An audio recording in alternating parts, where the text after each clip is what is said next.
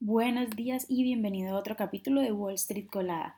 Hoy miércoles 17 de enero los futuros del Dow Jones bajaron un 0.2%, los futuros del S&P 500 bajaron también un 0.2% y los futuros del Nasdaq bajaron un 0.3%, mientras que los futuros del petróleo estadounidense subieron un 0.7 hasta los 80,28 dólares el barril. Por otra parte, los futuros del Bitcoin bajaron un 0.3%. En el calendario económico de hoy, a las 8.30 am, se va a publicar el índice manufacturero Empire State de Nueva York y a las 3 pm tendremos un discurso del presidente de la Reserva Federal de Nueva York, John Williams. Entre las noticias de hoy, bueno, China hace un par de días informó que 60.000 personas, en su mayoría personas de la tercera edad, han fallecido a causa de coronavirus desde principios de diciembre, mientras el país relaja su política de cero COVID y aunque China reportó un crecimiento del PIB más fuerte de lo esperado para el 2022, las últimas cifras de población indican que, las preocupaciones sobre la demanda en el país podrían persistir durante varios años debido a los decesos masivos que ha sufrido desde principios del 2020.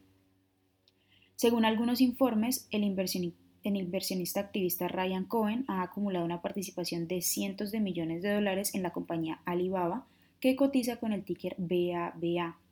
Y al parecer, eh, pues Ryan Cohen está presionando a la compañía para que aumente su programa de recompra de acciones. Después de este anuncio, las acciones subieron un 5% en el primarque. Goldman Sachs, que cotiza con el ticker GS, no alcanzó las estimaciones de resultados. La compañía presentó un EPS de 3.32 dólares sobre ingresos de 10.59 mil millones. En el reporte la compañía dijo que sus ingresos disminuyeron un 66% en comparación a los del año anterior.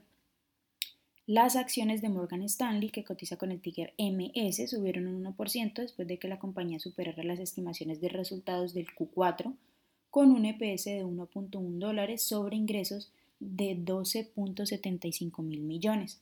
La gestión de patrimonio de la compañía registró ingresos netos récord de 6.63 mil millones, lo que representa un 6% más que las del año anterior, y esto favoreció en gran medida los ingresos de la compañía debido a las altas tasas de interés y el crecimiento de los créditos bancarios. Se espera, por otra parte, que Microsoft, que cotiza con el ticker MSFT, reciba una advertencia por parte de la Unión Europea sobre el acuerdo planeado con Activision Blizzard. Ya, la Comisión Europea ya que la Comisión Europea está preparando una hoja de cargos llamada Declaración de Objeciones con respecto al acuerdo de 69 mil millones que tiene la compañía. Todo esto se da unas semanas después de, de que la Comisión Federal de Comercio de Estados Unidos presentara una demanda para bloquear el acuerdo. Esta ha sido la mayor amenaza regulatoria para Microsoft en al menos 20 años. Snapchat, que cotiza con el ticker SNAP, eh, bueno, bajó un 1.1 en el pre-market después de que JMP Securities rebajara su calificación, citando la disminución de tiempo que los usuarios están pasando en el app y además la mayor competencia de Reels de Instagram y Shorts de YouTube. En las acciones que tenemos hoy, con predicción bullish están Keylist, que cotiza con el ticker CLTX y ha subido un 131.28%, también Celiad Oncology, que cotiza con el ticker CYAD y ha subido un 90.23%, y además Tritium DCFC, que cotiza con el ticker DCFC y ha subido más de un 43.63%. Por otra parte, las acciones que tenemos con predicción bearish para hoy son BBB Medical, que cotiza con el ticker VIVE y ha bajado más de un 67.45%. También Acer Therapeutic, que cotiza con el ticker ACER y ha bajado más de un 20.1%.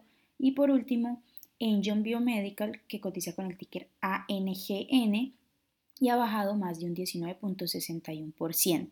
Bueno, esas son las noticias importantes que tenemos para hoy. Muchas gracias por acompañarnos en nuestro capítulo. Les recuerdo que pueden seguirnos en todas nuestras redes sociales como arroba Spanglish Trades y además encontrarnos en nuestra página web como spanglishtrades.com. Allí van a encontrar muchísima más información y noticias sobre todo, el mundo, todo lo que tiene que ver con el mundo de la bolsa de valores, por supuesto como siempre en español. Que tengan un excelente día y Los esperamos mañana en otro capítulo de Wall Street Colada.